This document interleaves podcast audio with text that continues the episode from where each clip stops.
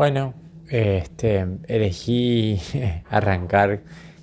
este podcast. Mi nombre es Alejandro Flores, soy abogado, soy docente de la Universidad Nacional de Villa Mercedes y también soy personal no docente. Eh, elegí comenzar a conversar con el mundo porque de alguna manera esto es lo que es el podcast, de alguna manera hacer llegar mi pensamiento, mi voz, más allá de lo, de lo, de las herramientas, este, ya digamos, totalmente este, eh, utilizadas, ¿no? Em, y, voy, a hablar de un tema muy cortito, este, que me, que me parece y me llama mucho la atención. Y que tiene que ver con este, la educación. Para mí la educación es algo obviamente esencial porque este, no solamente he estudiado en una universidad pública, sino que además formo parte de una institución universitaria pública. Y en ese sentido, cuando uno habla, cuando uno opina desde el lugar en el cual yo me encuentro, es medio difícil hacerlo, digamos, en un sentido este, que no sea a favor de. ¿sí? Eh, esa situación me puso en, una, en, un, en un plano, en un, en un, este, en un, digamos, desencuentro conmigo mismo. Porque el planteo que se está dando en nuestra sociedad actualmente justamente si la educación está por sobre la salud pública o la salud pública está por encima de la nación, de la educación, perdón. Eh, y, y, a mí me hace mucho ruido esa discusión. Yo no creo que sean discusiones que se contradigan, sino que por el contrario me parece que son educaciones que se complementan. La educación pública universitaria o el sistema universitario ha sabido dar una respuesta muy efectiva, muy clara y yo creo que hasta cierto punto muy eficiente respecto a la continuidad de las clases utilizando metodologías virtuales. Y esa metodología virtual, digamos que se adoptó, es una metodología que yo creo que fue exitosa justamente porque había un compromiso de parte del alumno el alumno asumía que es una persona que tenía que leer textos, que tenía que este, formarse, digamos, de manera este, personal, digamos, o individual, para poder, de alguna manera, este, alcanzar los objetivos que se planteaban desde la educación pública universitaria.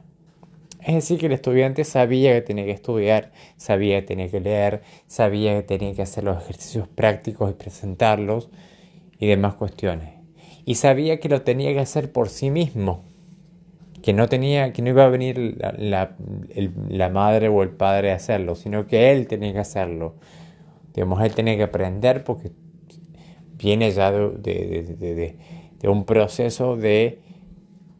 por lo menos poder este, este, aprender un concepto y incorporarlo a su, núcleo de conocimientos o de saberes para poder este, avanzar en su carrera. Y eso para mí fue la razón del éxito. Por otro lado, la, educación primaria y la educación media pasó una cosa muy diferente. Eh, los alumnos no, no asumieron ese rol que, en donde ellos se tenían que interpretar a sí mismos como sujetos, digamos, de la educación, sino que por el contrario, eh, esa responsabilidad cayó por distintos motivos que no, vamos a pensarlos ahora, sino que quizás podamos pensarlos después. Eh, cayeron en, en, una situación en la que los padres asumieron esa responsabilidad y eran ellos los que tenían que tratar de buscar la forma de enseñarle a sus hijos. Este, y yo creo que en, ese sentido la educación pública del nivel medio y primario de, todo el país, y me parece que incluso me atrevo a decir de todo el mundo, se olvidó que los padres muchas veces se han olvidado de cómo hacer una raíz cuadrada, se han olvidado de cómo eh, ubicar el objeto directo o indirecto dentro de una oración, porque obviamente este, hay un proceso en el cual vos vas asumiendo otros, otros conocimientos y aquellos que aprendiste cuando estuviste en la primaria o en secundario van como quedando de lado. No digo se pierdan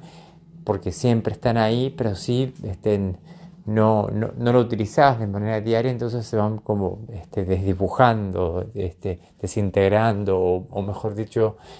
van perdiendo este, esa primera plana. Em, entonces, eh,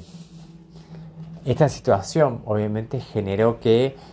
los padres tengan que asumir un rol que es el rol de ser alumno y ser docente al mismo tiempo de sus propios, de, los docentes y de los alumnos, pasar a ser una especie de intermediario en el cual ellos tenían, que buscar la forma de aprender para poder enseñarle a sus propios hijos y este, de alguna manera también eh, poder hacer de docente o cumplir funciones de docente de alguna manera este, para poder cumplir con la tarea que el docente les había enviado, digamos. Es una situación bastante compleja. Por eso que yo siempre, desde el comienzo de la pandemia, he tratado de ser muy solidario con todos los padres que se han encontrado en esa situación y no he dudado en ayudar. Este tiempo me han llegado cosas de, diversa naturaleza, digamos, por unas publicaciones que hice en Facebook ofreciéndome justamente ayudar y, como yo sí por ahí tengo más presente algunos conceptos o, justamente por mi profesión docente es mucho más fácil este, recordarlos y poder ayudarle a un papá y una mamá que no saben cómo explicarle una división de fracciones a su hijo, este, que, no es mi campo para nada, imagínense. Pero no importa, pude hacerlo y me sentí muy satisfecho, digamos, porque sentí que de alguna manera este, pasé a, cumplir con un ideal que yo tengo, que, es muy claro, que la educación no le pertenece ni a los gremios, ni, ni al Estado, ni a, los, ni a los docentes, por más que se me enojen muchos profes, pero esa realidad no, no, no nos pertenece a nosotros, no le pertenece a los alumnos tampoco, le pertenece a todos, es algo comunitario, es algo que nos pertenece. Seguramente habrá gente que podrá hacer citas mucho más interesantes, mucho más elocuentes, mucho más elaboradas. Yo simplemente hablo del corazón, hablo de lo que yo siento, siento que la, educación es algo de todos y siento que este, la responsabilidad de que, nuestros hijos reciban educación este, y digo nuestro, a pesar de que yo no soy papá, este, porque siento que de alguna manera eh, todos este, formamos parte de, una misma familia, una misma comunidad, sobre todo los, que estamos vinculados con la educación. Y entonces, em, esta cuestión de que sentir esa pertenencia, sentir de que nos pertenece, hacerse,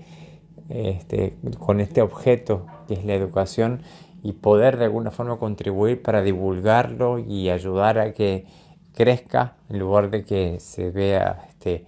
amenazado, digamos, me parece muy importante.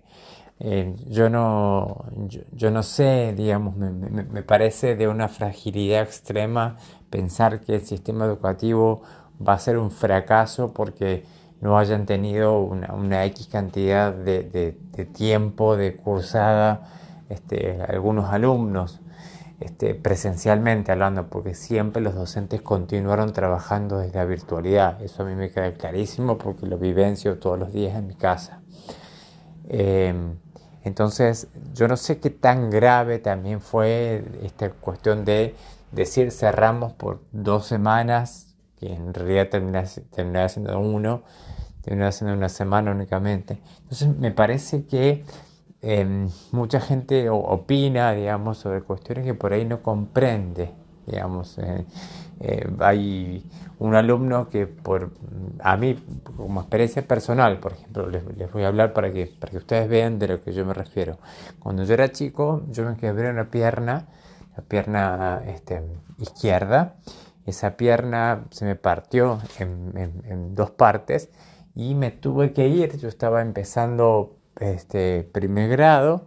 y me tuve que ir a la casa de mi abuela en San Salvador de Jujuy. Ella hacía justamente este,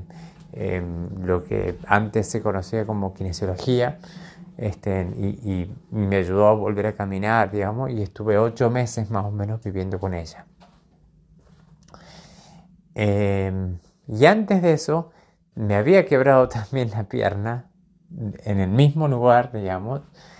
y también estuve varios meses, más o menos seis, internado en el hospital con las pesillas y contrapesos y demás cuestiones. O sea que yo más o menos pasé dos pandemias, digamos, en, los primeros años de, mi, formación educativa, digamos.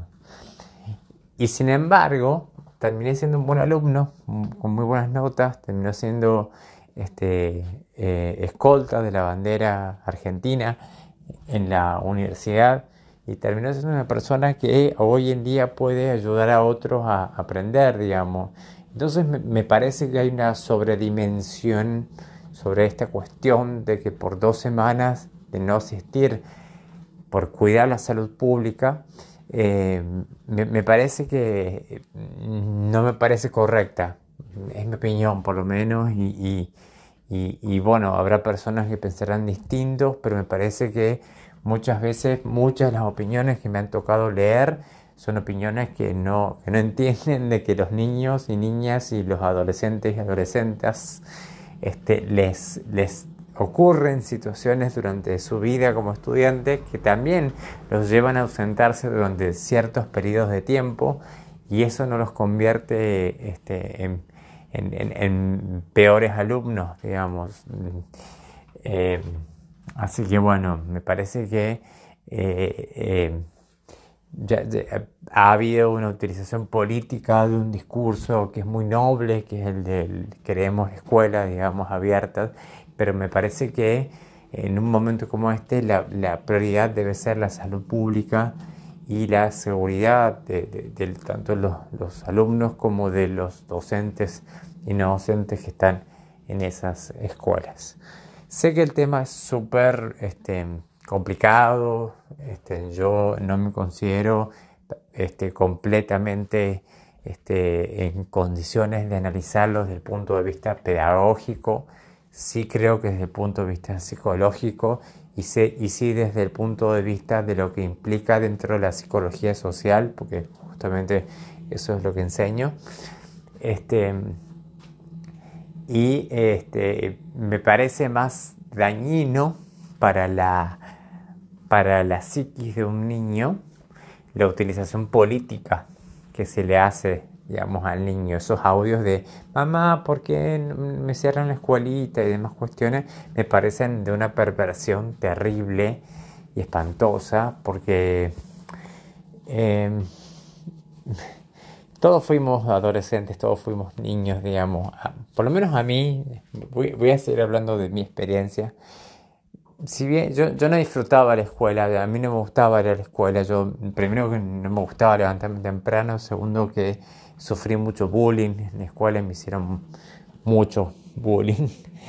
Eh, y, y yo no, no, no, lloraba por no ir a la escuela, digamos. Era, era muy buen alumno, pero no lloraba por no ir a la escuela, sino que al contrario, me,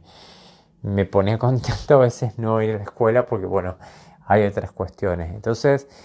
eh, la utilización política que se le hace a los niños, que, que, se, les, que se les da un discurso, que, que, lo puede utilizar cualquier sector político, digamos, no me interesa a mí entrar en esa discusión. Este, me parece muy dañina para la psiquis de esos niños. Así que bueno, este, me parece muy importante que, consideremos, que, nos, que, hagamos una evaluación, digamos, este, como, como parte de una sociedad en la que se encuentra completamente amenazada por una situación este, mundial que está terrible y horrorosa pandemia que nos lleva gente todos los días. Así que yo les ofrezco este, esta alternativa, digamos, eh, de poder este, conversar y pensar las cosas de una manera no tanto este, desde el punto de la fatalidad, desde la política, ni tampoco desde la filosofía o, del, o desde el conocimiento exacto científico, digamos, un discurso completamente científico, sino más bien desde lo que sentimos y pensamos, digamos, algunas personas, digamos. Eh, así que bueno, me gustaría mucho este, este, en algún momento buscar la forma en la que yo me pueda comunicar con si hay alguien que me escucha y podamos este, intercambiar ideas y poder dialogar. Bueno, este sería mi primer podcast, supongo, eh, medio controversial, medio complejo, pero bueno, me, me, resultaba interesante hablar de educación porque es, es lo que me gusta, es lo que siento, es lo que me nace, ¿no? Así que bueno, muchas gracias por escucharme y que tengan una buena jornada.